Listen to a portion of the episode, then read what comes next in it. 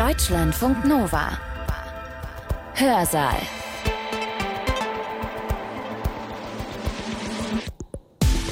Hallo zusammen, begrüßt euch Hans-Jürgen Bartsch. Wir befassen uns zurzeit ja mit der Situation in Gefängnissen, national und international.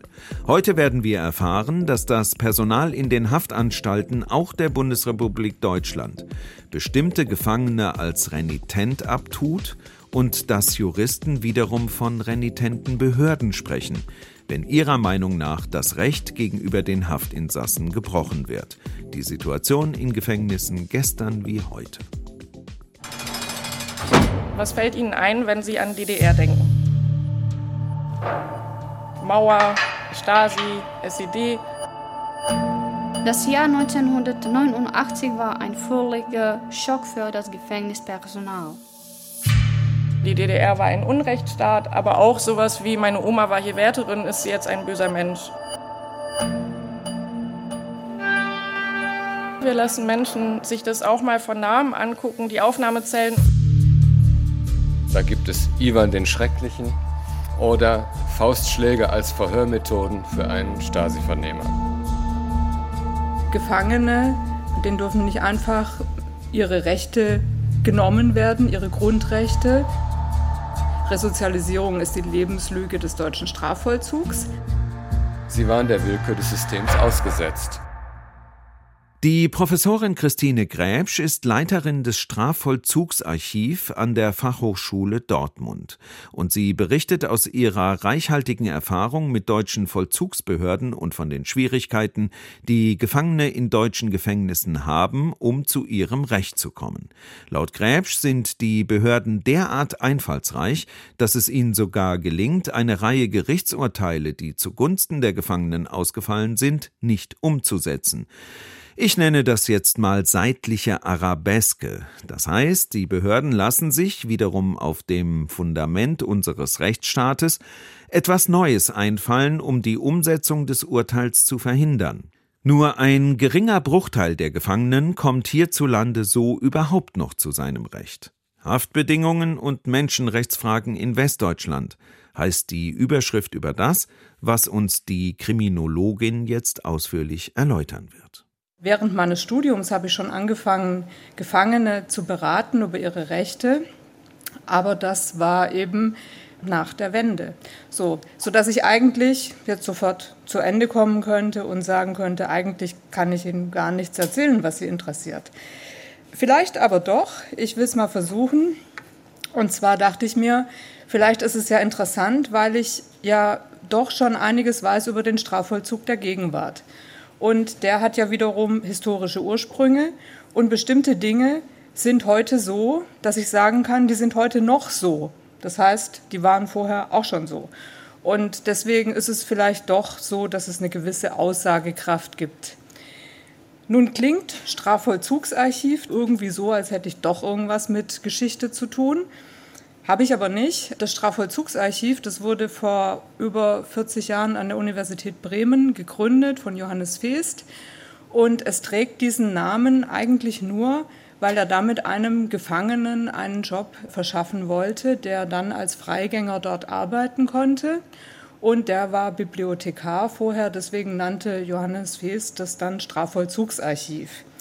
Und tatsächlich werden da auch Sachen gesammelt, aber vor allem Gerichtsentscheidungen und paar Bücher auch. Aber was macht das Strafvollzugsarchiv hauptsächlich?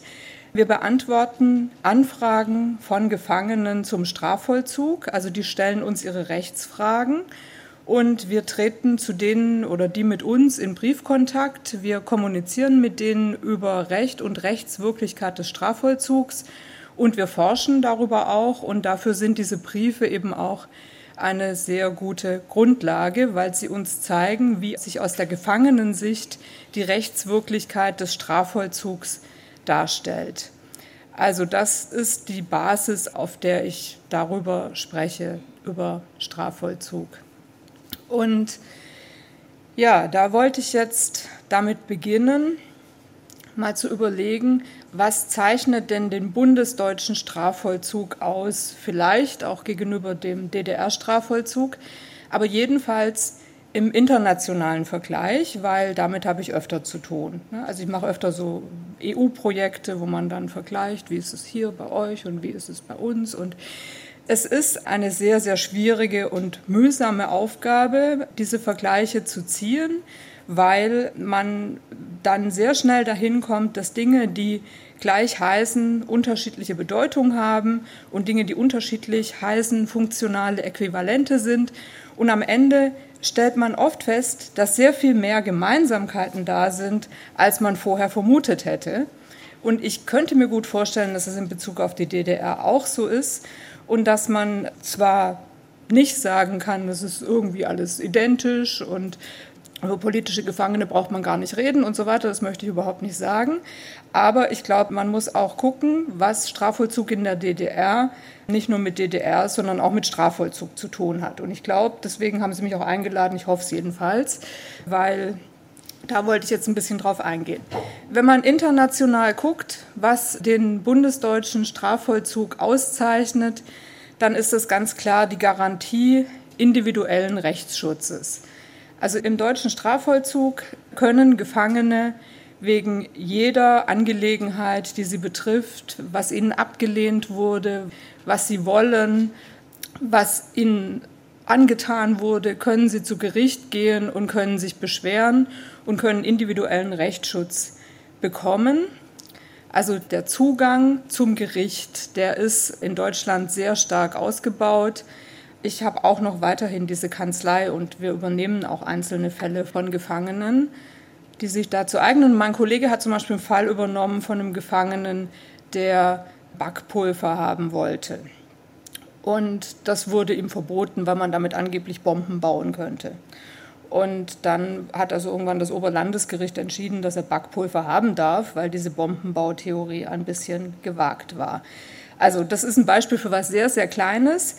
Aber gleichzeitig muss man auch sagen, Kleinigkeiten haben im Strafvollzug für die Gefangene ganz massive Bedeutung, eben weil ihnen ja diese ganzen Kleinigkeiten entzogen werden. Ne? Weil eben eine Institution kommt und sagt, Backpulver darfst du nicht haben. So, und die können also wegen aller Fragen zum Gericht gehen und das wurde vorbereitet durch die Entscheidung des Bundesverfassungsgerichts aus dem Jahr 1972, die eben gesagt hat, auch Gefangene, denen dürfen nicht einfach ihre Rechte genommen werden, ihre Grundrechte, sondern es braucht eine gesetzliche Grundlage, auf der diese Grundrechtseingriffe stehen. Und dann bedeutet das eben auch, dass man sich dagegen wehren kann, wenn dem nicht nachgekommen wird.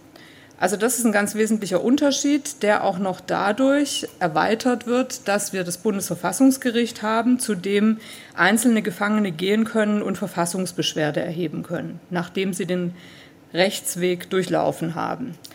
Und davon machen Gefangene auch Gebrauch und wir kommunizieren mit ihnen darüber. Und das Bundesverfassungsgericht trifft auch sehr häufig Entscheidungen zugunsten von Gefangenen. So, das ist sozusagen der positive Unterschied. Und dann gibt es Forschung darüber, auch aus der Zeit vor der Wende, Forschung darüber, dass Gefangene vor Gericht nur sehr selten Recht bekommen. Also aus unserem Strafvollzugsarchiv gibt es da eine Studie und die Gefangenen, die bekommen Recht vor Gericht vielleicht in ein bis fünf Prozent, wenn es viel ist, der Fälle. Und Christine Morgenstern und Frieder Dünkel loben immer international unser Rechtsschutzsystem für Gefangene sehr und sagen, die niedrige Zahl der Erfolge bei Gericht von Gefangenen, die stünde dafür, dass die Vollzugsbehörden sich an die Gesetze halten. Ja, also man muss so selten vor Gericht gehen, weil die halten sich von allein daran. So, und ich bin hier, um Ihnen zu sagen, dass das einfach nicht wahr ist. Es ist äh, ganz das Gegenteil wahr. Und zwar äh, ist es sicher, wenn man das wissenschaftlich so untersucht, dann kann man bestimmt sagen, ah ja, okay, also ja, so wenig, das kann den Grund haben und den Grund haben. Wenn man aber anfängt, inhaltlich sich mit diesen Verfahren auseinanderzusetzen, wie wir das machen und wie Feest, Lesting und Selling das in ihrer Studie getan haben, dann sieht man, dass das überhaupt nicht sein kann, weil das nämlich extrem schwierig ist, Recht zu bekommen im Strafvollzug für Gefangene. Und dafür gibt es sehr viele strukturelle Gründe, die ich jetzt gar nicht mal alle nennen kann, aber ich möchte einfach mal ein bisschen was davon zum Besten geben. Also das Erste ist, Gerichtsverfahren dauern ewig. Wenn Gefangene, wenn denen was abgelehnt wird, dann müssen sie innerhalb von zwei Wochen zum Gericht gehen, wenn es schriftlich abgelehnt wird. Wenn sie was nicht bekommen, was sie gern haben wollen, und das, was die am häufigsten haben wollen, ist Ausgang. Die wollen mal raus, weil das auch sich auswirkt dann positiv auf spätere Entscheidungen für die Entlassung und so weiter. Wenn die jetzt beantragen, rauszugehen und die Anstalt macht gar nichts, dann können die erst nach drei Monaten überhaupt zum Gericht gehen. Ja, sind schon mal drei Monate um. Dann liegen die Sachen bei Gericht sehr lang. Also ein Jahr ist nichts. Und dann erledigen sich oft Sachen inzwischen. Also wenn ich zum Beispiel beantrage, ich möchte äh, zur Beerdigung meines Vaters und die Anstalt antwortet nicht oder sie lehnt es ab, dann ist eben die Beerdigung dann schon gewesen, wenn das Gericht dann irgendwann darüber entscheidet. Dann muss ich ein Feststellungsinteresse geltend machen, Wiederholungsgefahr oder sowas, damit ich sagen kann, also wenn meine Mutter dann auch noch stirbt, dann besteht Wiederholungsgefahr und dann wird hinterher vielleicht festgestellt vom Gericht, dass das rechtswidrig war. Also diese ganzen Zeitabläufe und es gibt zwar inzwischen Möglichkeiten, das zu beschleunigen auf dem Papier, aber kurz gesagt, in der Praxis gibt es kein wirksames Mittel, ein Gericht dazu zu bekommen, dass es tatsächlich zeitnah eine Entscheidung trifft. Das ist schon mal ein wesentlicher Grund. Und dann an die Frage, ob man nach Erledigung noch ein Feststellungsinteresse hat, schließen sich enorme juristische Gedanken und Argumentationsgebilde an, die wirklich höchst komplex sind. Und das sind dann so Verfahren, die übernehmen wir dann öfter, aber haben dann äh, oft auch keine Möglichkeit mehr. Es gibt dann meistens mehrere Verfahren und dann die Frage, wie die jetzt miteinander zusammenhängen und wo man jetzt wirklich noch Recht kriegen kann. Also damit kann man sehr viel Zeit am Wochenende in meinem Fall verbringen und sich da tief reindenken und hochkomplex argumentieren und verliert meistens trotzdem. Und das Bundesverfassungsgericht ist eigentlich die Stelle, die noch am ehesten dann Recht gibt Gefangenen. Aber da muss man erst mal hinkommen. 95 Prozent mindestens aller Verfassungsbeschwerden werden sowieso abgewiesen. Und das dauert dann natürlich auch ewig. Also kurz gesagt, da hat man schon sehr, sehr schwer. Das Bundesverfassungsgericht hat sogar mal an einer Stelle gesagt, der Rechtsschutz für Gefangene dürfte nicht kafkaesk werden und hat damit gesagt, in dem Fall wäre es das fast gewesen.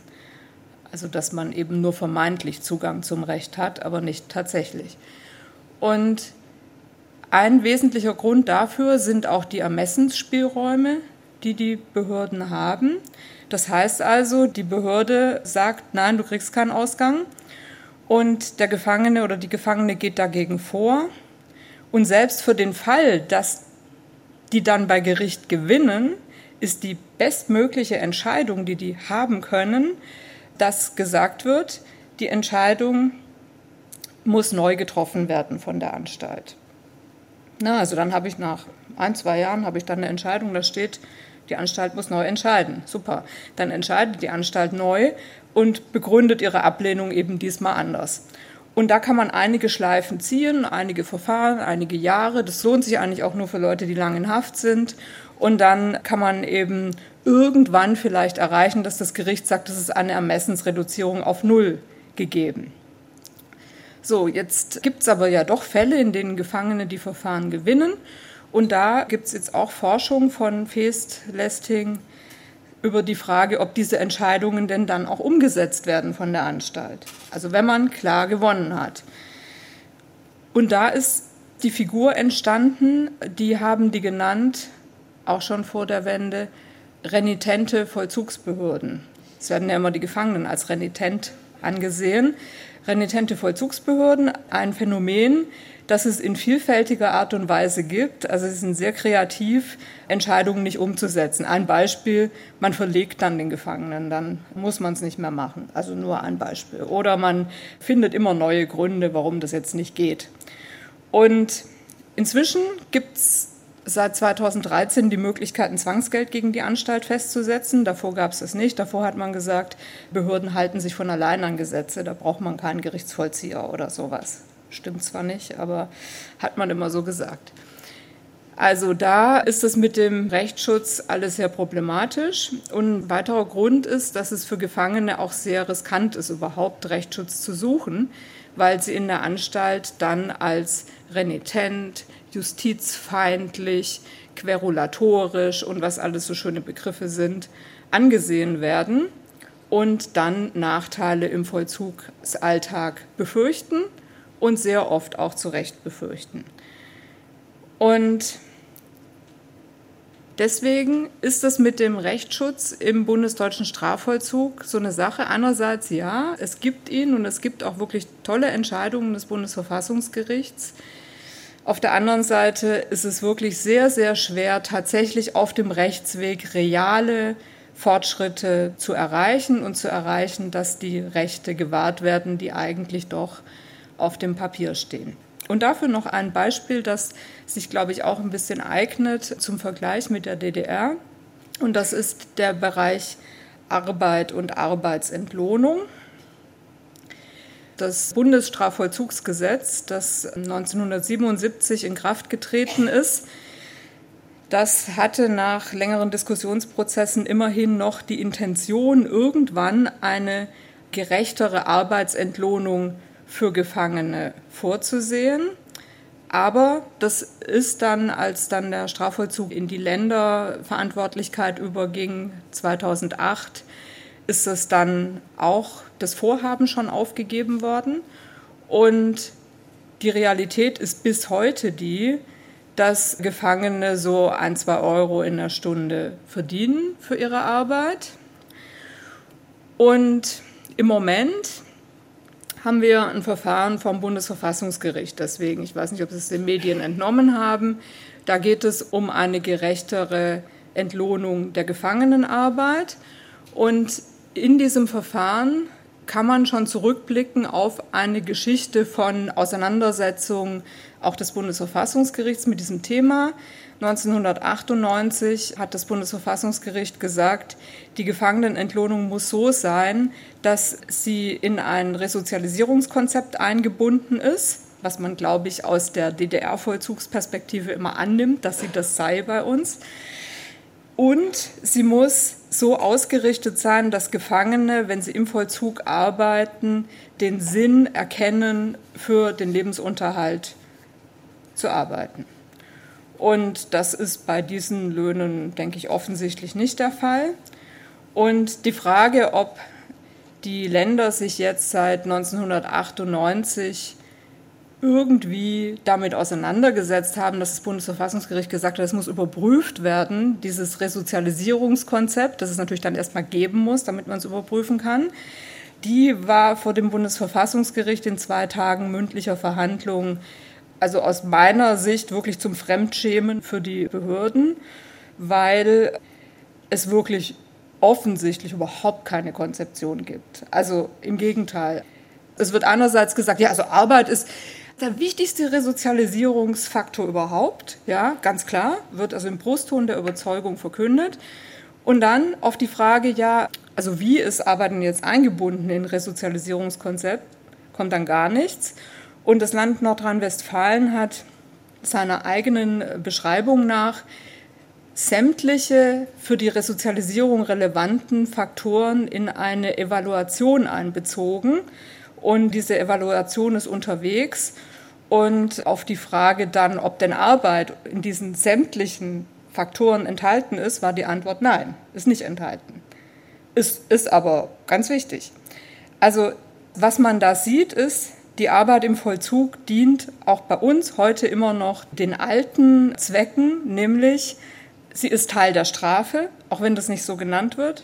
Sie ist weiterhin als Teil der Strafe gedacht, Ein wissenschaftlicher Text sagt es auch so ganz offen und ein Gericht hat es auch mal gesagt, einem Gefangenen, der gern Jura studieren wollte, hat das Gericht gesagt, nein, also die Arbeit ist Teil des Strafübels. Es ist eigentlich egal, was Sie machen wollen und wozu Sie befähigt sind. Sie arbeiten jetzt weiter in diesem Handwerksbetrieb und studieren nicht Jura, weil das ist Teil des Strafübels. Das fand ich sehr offen und so ist auch die Praxis. Es hat eine Disziplinierungsfunktion, es hat die Funktion, die Gefangenen zu beschäftigen, weil es nämlich sonst nicht viele Angebote gibt.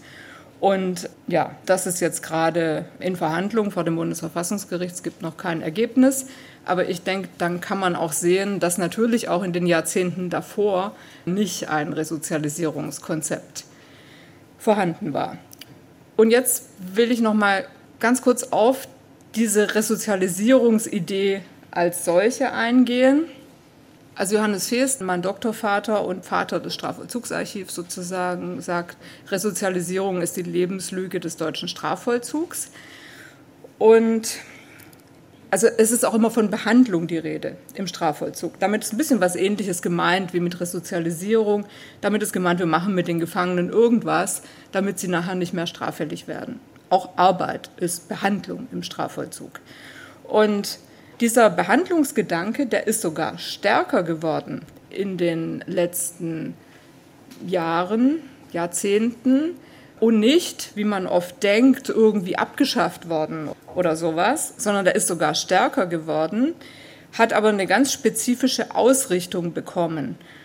Und dazu einfach noch mal ein paar Sätze, weil ich auch gelesen habe, der Unterschied zwischen DDR und bundesdeutschem Vollzug sei, dass im bundesdeutschen Vollzug Resozialisierung als Angebot konzipiert sei, als Hilfe zur Selbsthilfe sozusagen. Und das ist eine Idee, die finde ich sehr gut. Also das ist auf jeden Fall eine super Idee. Die Frage ist nur, inwieweit das realisiert ist. Und die Antwort ist, meine Antwort, gar nicht.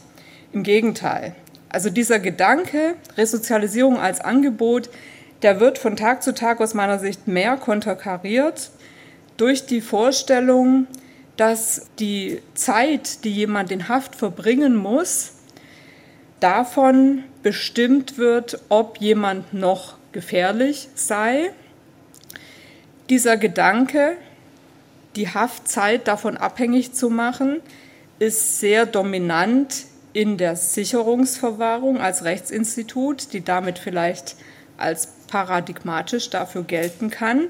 Die Sicherungsverwahrung haben die Nationalsozialisten eingeführt. In der DDR gab es sie nicht. Und seit 1995 gab es sie dann auch im Gebiet der ehemaligen DDR. Und gleichzeitig gab es einen enormen Ausbau dieses Instituts und auch insgesamt dieses Denkens, dass man Menschen einsperrt, weil sie gefährlich sind und sie deswegen so lange in Haft halten muss, wie sie gefährlich sind. Und dann wird regelmäßig überprüft, auch unter Vorgabe des Bundesverfassungsgerichts, regelmäßig überprüft, ob jemand noch gefährlich ist. Und es wird auch, was ich an sich sehr gut finde, regelmäßig überprüft, ob die Anstalten genug Angebote gemacht haben, ne, um die Gefangenen dahin zu bringen, dass sie tatsächlich an sich arbeiten können, damit sie dann irgendwann entlassen werden können. Die Realität sieht allerdings so aus, dass die Anstalten, gerade weil sie überprüft werden, immer sagen, wir haben alles gemacht, alles, was wir tun konnten. Wir haben alle Programme hier, dieses Programm, dann individuelle Psychotherapie und so weiter, alles gemacht. Aber dieser Gefangene, es sind so gut wie immer Männer, dieser Gefangene, der macht einfach nicht mit. Der hat eine Abwehrhaltung, der hat keine intrinsische Motivation, ist auch so ein wunderbarer Begriff, der immer kommt. Ich weiß gar nicht, wieso man eine intrinsische Motivation haben muss, wenn man doch zwangsweise therapiert werden soll. Aber das wird dann verlangt, eine intrinsische Motivation. Abwehrhaltung, justizfeindlich. Also das kommt da dann alles und führt dazu, dass man am Ende den Gefangenen oder den Untergebrachten sozusagen die Schuld an ihrer eigenen Situation zuweist. Responsibilisierung nennt man das auch. Und Individualisierung. Es ist auch so, dass man nicht anerkennt, dass es bestimmte soziale Bedingungen auch gibt, die dazu führen, dass Menschen Straftaten begehen und die auch dazu führen, dass Menschen sich vielleicht nicht verändern können. Das wird alles nicht akzeptiert, sondern es wird den Gefangenen als Verantwortung zugeschrieben. Also Resozialisierung als Angebot ja, aber das Problem ist, es wird ihnen zugeschrieben, dass sie diese Angebote nicht annehmen. Und das wird als die Ursache für die ganze Situation angesehen.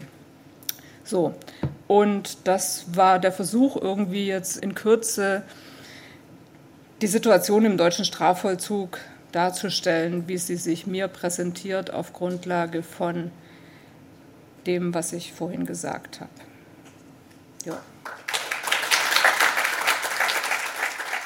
Christine Gräbsch aus Dortmund über den steinigen Weg, als Gefangener in Deutschland Recht zu bekommen.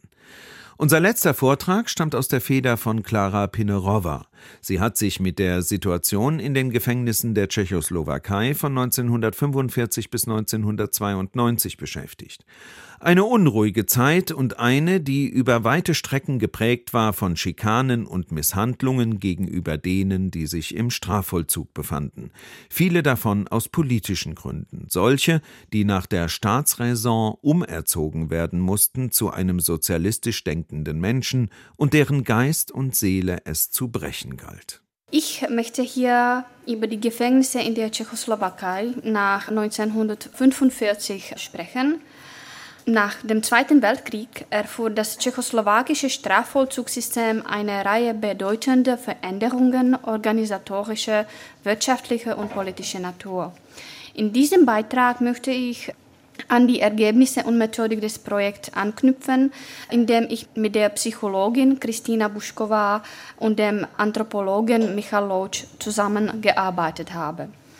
Unser Ziel war es, die Veränderungen in Gefängnissen, im Umgang mit Strafgefangenen und bezüglich der allgemeinen Rolle von Gefängnissen in der Gesellschaft zu verstehen.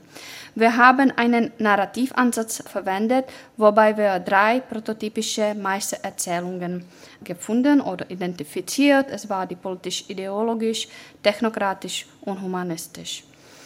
Diese Meistererzählungen haben wir für Analyse des Strafvollzugssystems, auch für Anpassungen der Hauptakteure in die Haftbedingungen als geeignet erwiesen. Wir haben beobachtet, welche gesellschaftliche Narrative zu Gefängnissen in einzelnen Stadien dominierten und wie sie die Rahmenbedingungen, Werte, Funktionsweise von Gefängnissen beeinflussten. In den meisten Erzählungen haben wir die darin enthaltenen Werte, moralischen Überzeugungen, Grundgedanken und die daraus entstehenden Ziele und Motivationen beobachtet. Darüber hinaus konzentrieren wir uns auch darauf, wie diese Meistererzählungen von Gefängnispersonal aufgenommen wurden und wie sie sich in ihrem Umgang mit Straflingen wiedergespielten, ob sie dominanten Meistererzählungen unterworfen waren oder sich ihnen widersetzen und welche sozialen und persönlichen Folgen dies für sie hatten. In der Tschechoslowakei lassen sich vier Entwicklungsphasen im Strafvollzugssystem verfolgen. Die erste Entwicklungsphase war von den Jahren 1945 bis 1900 48. Wir können das sagen, das war die quasi demokratische Entwicklung des Strafvollzugssystems. Gefängnisse waren nach dem Zweiten Weltkrieg mit vielen Schwierigkeiten konfrontiert. Gefängnisse und Strafanstalten waren im Krieg geplündert und zeitweise verstört worden, die Gefängnisverwaltung war zudem durch einen Mangel an Gefängnispersonal belastet, das ebenfalls das Entnazifizierungsverfahren durchlaufen musste. Am schwierigsten waren die Überlegung, der Mangel an Desinfektionsmitteln, Kleidung, Schuhen, Bettzeug und persönliche Wasche für die Häftlinge sowie die unbefriedigenden hygienischen Bedingungen. Die Entwicklung des Strafvollzugs in dieser Zeit war widersprüchlich.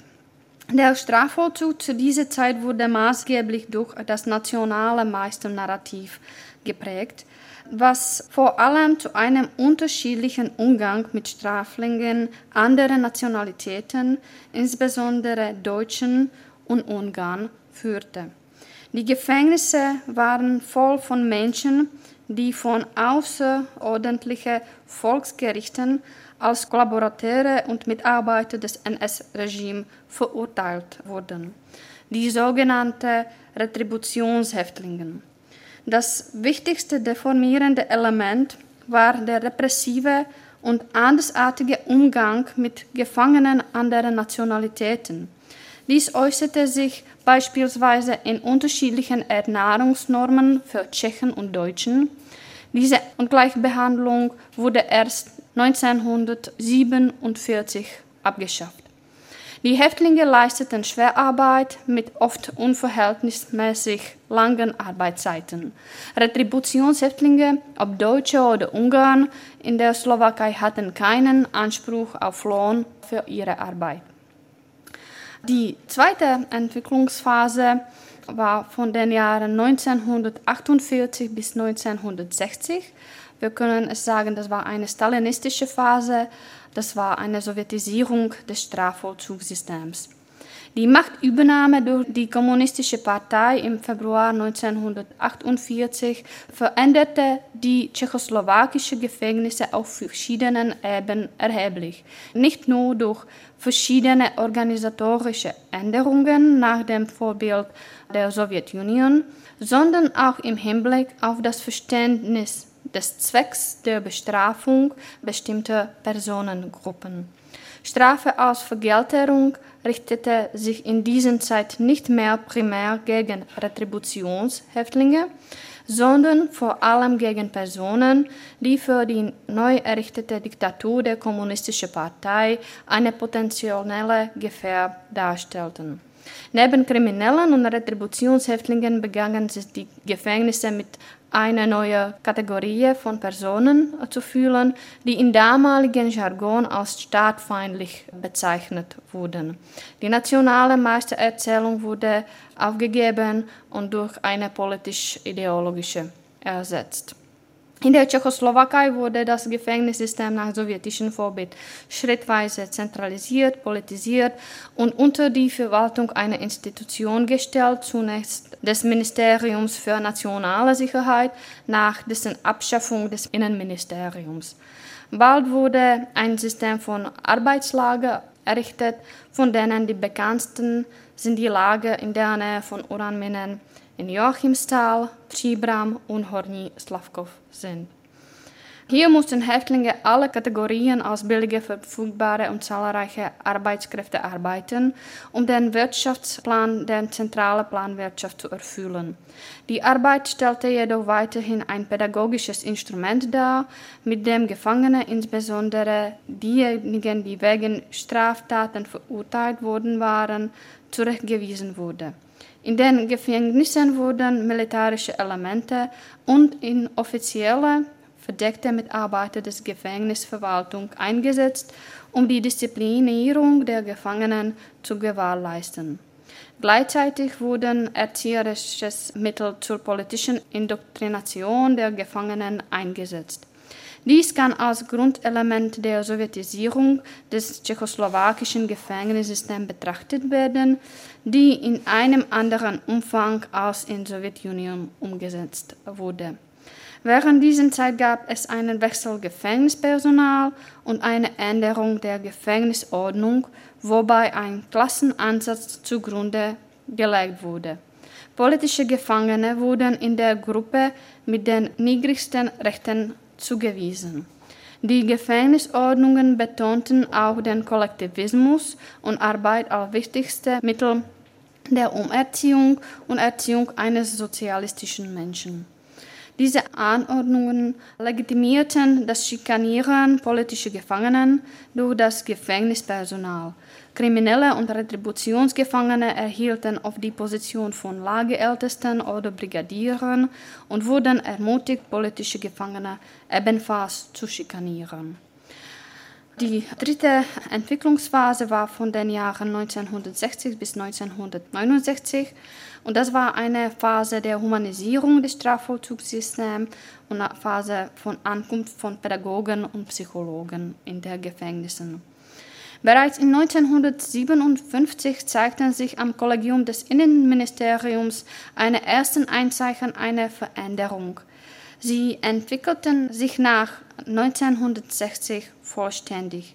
Diese Veränderungen waren mit der Professionalisierung des Gefängnispersonals, der Einführung wissenschaftlicher strafrechtlicher Ansätze und dem Einzug von Psychologen und Pädagogen in die Gefängnisse verbunden. Zwei neue Institutionen wurden geschaffen, um wissenschaftliche Erkenntnis in die Gefängnisse zu bringen. Es waren das Forschungsinstitut für Penologie und der Wissenschaftliche Rat des Innenministeriums. 1960 verkündete das Präsident eine Amnestie, die erste in der Geschichte der Diktatur, die politische Gefangene betraf. Mehr als 5000 politische Gefangene wurden freigelassen. Für die im Gefängnis verbliebenen politischen Gefangenen verschlechtern sich die Bedingungen jedoch paradoxweise. Nicht nur die Anstellung des Gefängnispersonals, sondern durch die Tatsache, dass die Gefangenen jetzt mehrheitlich kriminelle Gefangene waren. In den Gefängnissen, hauptsächlich den Frauengefängnissen, nahm der Prozentansatz von Gewalt und auch sexualisierte Gewalt zwischen Gefangenen zu. Im Laufe der Jahre nahm die Zahl der politischen Gefangenen ab und 1965 befanden sich nur noch wenige politische Gefangene im Gefängnis. Daher wurde die Aufmerksamkeit auf kriminelle Gefangene und ihre Resozialisierung gerichtet. In den 60er Jahren ist es auch eine Abkehr von Klassenansatz gegenüber Straflingen erkennbar. In dieser Zeit können wir beobachten, dass die vorherrschende politisch-ideologische Meistererzählung durch eine technokratische Meistererzählung ergänzt wurde. Die humanistische Meistererzählung hingegen, die den Straflingen Menschenrechte zubilligte, blieb ein Nebenschauplatz und wurde hauptsächlich von Psychologen hervorgebracht. Die Humanisierung im Umgang mit Sträflingen war damals nicht das Ziel, sondern nur ein Nebenprodukt der wissenschaftlichen Meistererzählung. Der wichtigste gesetzgeberische Schritt in dieser Zeit war das Gesetz Nummer 59 zur Verbüßung einer Freiheitsstrafe. Das war im Jahr 1965. Dieses Gesetz unter anderem hat die Grundlage der Strafvollzug und Nachvollzugpflege geschaffen.